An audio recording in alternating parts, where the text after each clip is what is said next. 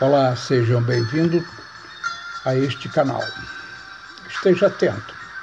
Aqui vamos falar sobre a doutrina espírita em uma base estruturada segundo o Livro dos Espíritos. Estaremos, a cada novo episódio, caminhando pelos ensinamentos deixados pelos Espíritos para a codificação da doutrina. Vem comigo! O episódio 04 Fluido vital. Como conceitos básicos, temos que no Livro dos Espíritos, pergunta 27, dizem os benfeitores espirituais que todas as coisas que existem no universo podem ser sistematizadas em três elementos fundamentais denominados de Trindade Universal. Esses elementos são Deus, Espírito e Matéria. Deus, a causa primária, a inteligência suprema, cuja natureza não nos é dada a conhecer agora. Espírito, o espírito inteligente, uma energia pensante, com inteligência e moralidade próprias Matéria, que na definição espírita é tudo sobre o qual o espírito exerce a sua ação.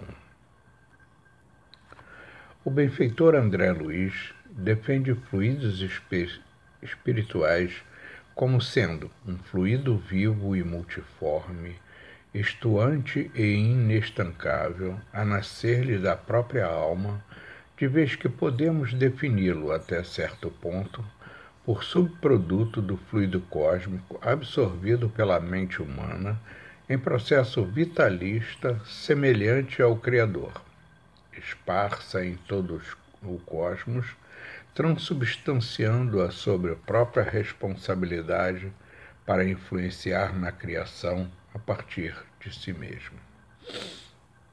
Na questão 27 do Livro dos Espíritos, os espíritos codificadores indicam que há no universo dois elementos gerais, o espírito e a matéria. E, acima de tudo, Deus, como Criador de todas as coisas. Mas indicam que, ao elemento material, há que se juntar o fluido universal, que desempenha o papel de intermediário entre o espírito e a matéria. Já na questão 32, indagados por Kardec, confirmam que os sabores, os odores, as cores, os sons, as qualidades venenosas ou salutares dos corpos não passam de modificações de uma única substância primitiva. Na questão 33, também confirmam, na pergunta do codificador, que a mesma matéria elementar é suscetível de experimentar todas as modificações e de adquirir todas as propriedades, indicando que tudo está em tudo. Estamos habituados no estudo do Espiritismo a encontrar as expressões fluido magnético, fluido elétrico, fluido material, fluido espiritual ou fluido vital. Na verdade, todos são combinações ou transformações do mesmo fluido primitivo anteriormente citado. O estudo dos fenômenos espíritas fez-nos conhecer estados de matéria e condições de vida que a ciência havia há longo tempo ignorado. Ficamos sabendo que, além do estado radiante, a matéria, tornada invisível e imponderável, se encontra sob formas cada vez mais sutis que se denominam fluidos. O fluido perispírito, por exemplo, é o agente dos fenômenos espíritas que se produzem pela ação recíproca dos fluidos que emitem o médium e o espírito comunicante. Já o perispírito, ou corpo fluídico, por sua vez, que se forma com o fluido universal de cada globo, é também uma condensação do fluido cósmico universal em torno da alma, pois os espíritos são a individualização do princípio inteligente. E mais, o próprio corpo carnal também tem origem no fluido cósmico, como matéria original, e ambos, corpo e perispírito, são matéria, ainda que em estados diferentes, e o perispírito seja semimaterial para os conceitos humanos. Porém, a natureza do envoltório fluídico está sempre em relação com o grau de adiantamento moral do espírito.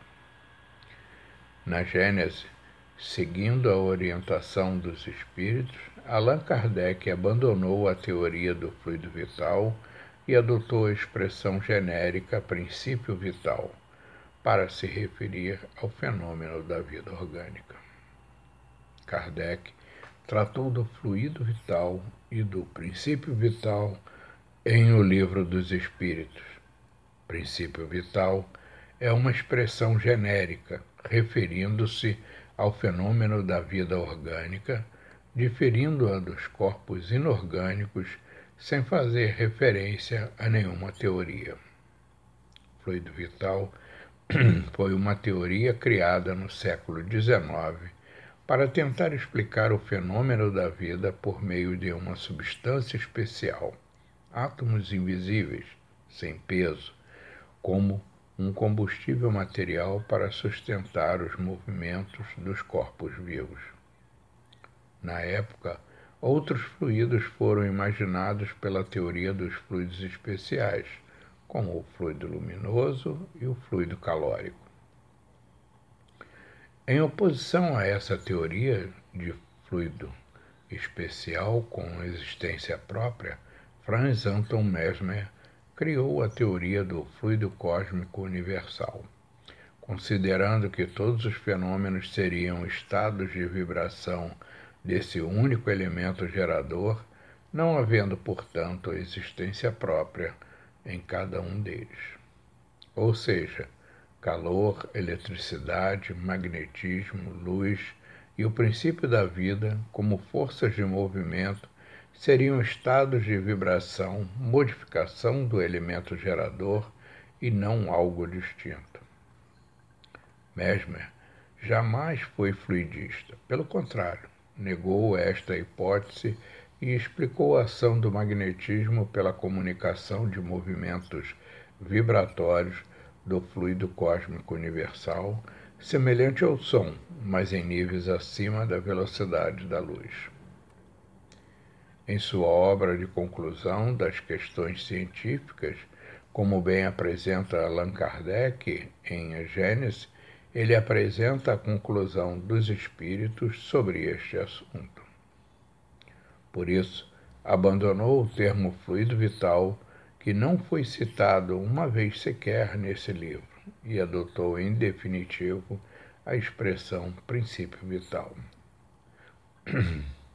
e justifica essa solução no seguinte trecho, justamente no item com título Princípio Vital, no qual fica explicado que o princípio vital não tem existência própria, o que seria um fluido vital mas entra no sistema de unidade do elemento gerador, fluido cósmico universal, sendo uma de suas modificações estados de vibração, condição da luz, fogo, calor, eletricidade e princípio vital. Em resumo, tudo que existe é transformação dessa matéria elementar primitiva. Esta força, gerada pelo próprio espírito encarnado ou desencarnado, tem sido designada sob os nomes de força ódica. Cientistas do século XVIII, a exemplo do Coronel de Rochard, provaram que o corpo ódico é o intermediário entre o perispírito e o corpo físico. Atualmente, esse corpo é mais conhecido como duplo etérico, fluido magnético, força elétrica, força psíquica e, mais recentemente, de bioenergia. É através dessa energia específica que os espíritos interagem uns com os outros, e exercem a sua influência no mundo corpóreo. Há um fluido etéreo que enche o espaço e penetra os corpos. Esse fluido é o éter, ou matéria cósmica primitiva, geradora do mundo e dos seres. O fluido cósmico universal apresenta-se no universo sob dois estados distintos: eterização ou imponderabilidade, considerado o estado normal primitivo comum no plano espiritual. Materialização ou ponderabilidade, que é, de certo modo, consecutivo ao primeiro e predomina no plano físico. Os fluidos espirituais, que constituem um dos estados do fluido cósmico universal, são, a bem dizer, a atmosfera dos seres espirituais. O elemento de onde eles tiram os materiais sobre que operam, o meio onde ocorrem os fenômenos especiais perceptíveis à visão e à audição do espírito, mas que escapam aos sentidos carnais e impressionáveis somente à matéria tangível. O meio onde se forma a luz peculiar ao mundo espiritual, diferente pela causa e pelos efeitos da luz ordinária, finalmente o veículo do pensamento com o ar e o do som. Sendo os fluidos o veículo do pensamento, este atua sobre os fluidos como o som sobre o ar. Ele nos traz o pensamento como o ar nos traz o som. Pode-se, pois, dizer, sem receio de errar, que há nestes fluidos ondas e raios de pensamentos que se cruzam sem se confundirem, como há no ar ondas e raios sonoros. Há mais criando imagens fluídicas, o pensamento se reflete no envoltório perispírito, como num espelho, toma nele corpo e aí, de certo modo, se fotografa. Tem consequências de importância capital e direta para os encarnados a ação dos espíritos sobre os fluidos espirituais. Sendo estes fluidos o veículo do pensamento e podendo este modificar-lhes as propriedades, é evidente que eles devem achar-se impregnados das qualidades boas ou más dos pensamentos que os fazem vibrar, modificando-se pela pureza ou impureza dos sentimentos. Os maus pensamentos corrompem os fluidos espirituais como os miasmas deletérios corrompem o ar respirável. Uma questão para estudo. Que papel desempenha na economia do universo o fluido universal? Mais uma. O estado de imponderabilidade ou eterização é o primitivo estado normal do fluido universal? Mais uma que importância têm os fluidos espirituais nas moradas peculiares ao mundo espiritual? Mais outra. De que é constituída a atmosfera espiritual da Terra? Mais uma. Os fluidos possuem qualidades intrínsecas inerentes a eles próprios ou não? Como leitura complementar, a indicação é o Consolador e a Gênese. Foram consultadas as seguintes fontes: os fluidos espirituais, foi em http dois pontos barra barra abre ponto aí barra fluido vital. O portal do espírito http dois pontos barra barra abre ponto aí barra Portal do Espírito, Allan Kardec, A Gênese, capítulo 6, item 10, Kardec, A Gênese, capítulo 14, item 2, Luz do Espiritismo, http dois pontos barra barra abre ponto aí luz do espiritismo a árvore dos desejos que é uma parábola indiana em http dois pontos barra barra abre ponto aí barra árvore dos desejos Allan Kardec a Gênese capítulo 6 e Revolução Espírita em http dois pontos barra barra abre ponto aí barra Revolução Espírita. O próximo episódio, a doutrina e seus contraditores. Que aguardo para ele.